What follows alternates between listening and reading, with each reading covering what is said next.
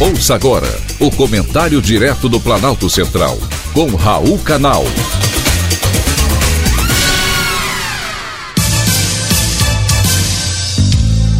Queridos ouvintes e atentos escutantes, assunto de hoje: lavagem de dinheiro. A lavagem de dinheiro é uma ação criminosa.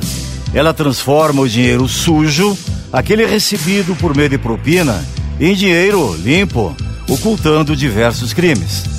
No Brasil, a prática é considerada crime pela Lei Federal 9613 de 1998, que define como crime a ocultação de bens, direitos e valores.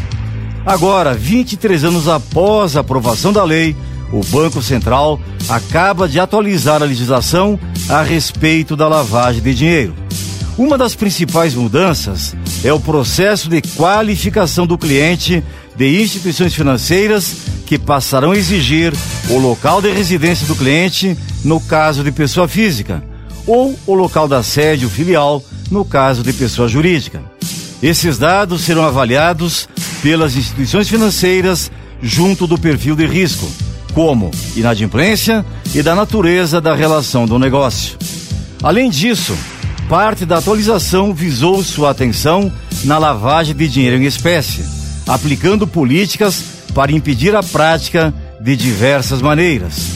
Com a mudança, para realizar movimentações financeiras que envolvam mais de dois mil reais em espécie, o portador dos recursos deve apresentar informações como o nome completo e o CPF que deverá ser registrado pelos bancos. As mudanças estão de olho também nas transportadoras de valores.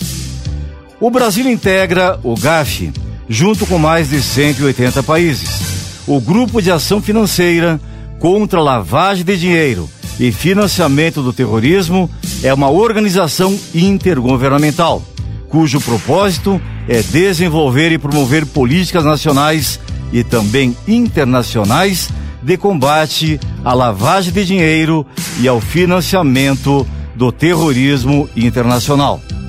Porém, o Brasil não está bem na fita.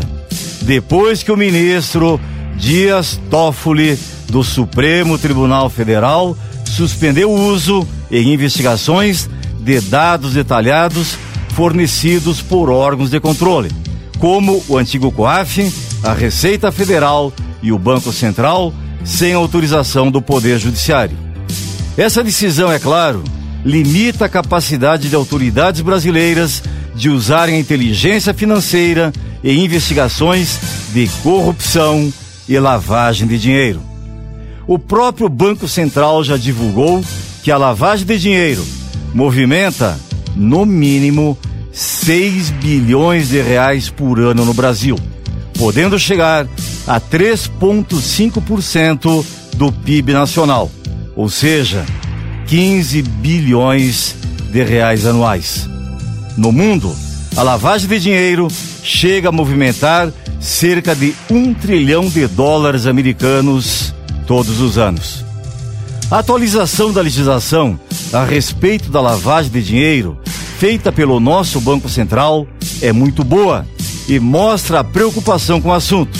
Mas é preciso que a lei seja aplicada e que a justiça não paralise a unidade de inteligência financeira recém-criada por decreto pelo presidente Bolsonaro em seus deveres essenciais.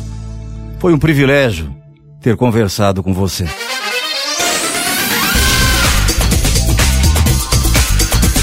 Acabamos de apresentar o Comentário Direto do Planalto Central, com Raul Canal.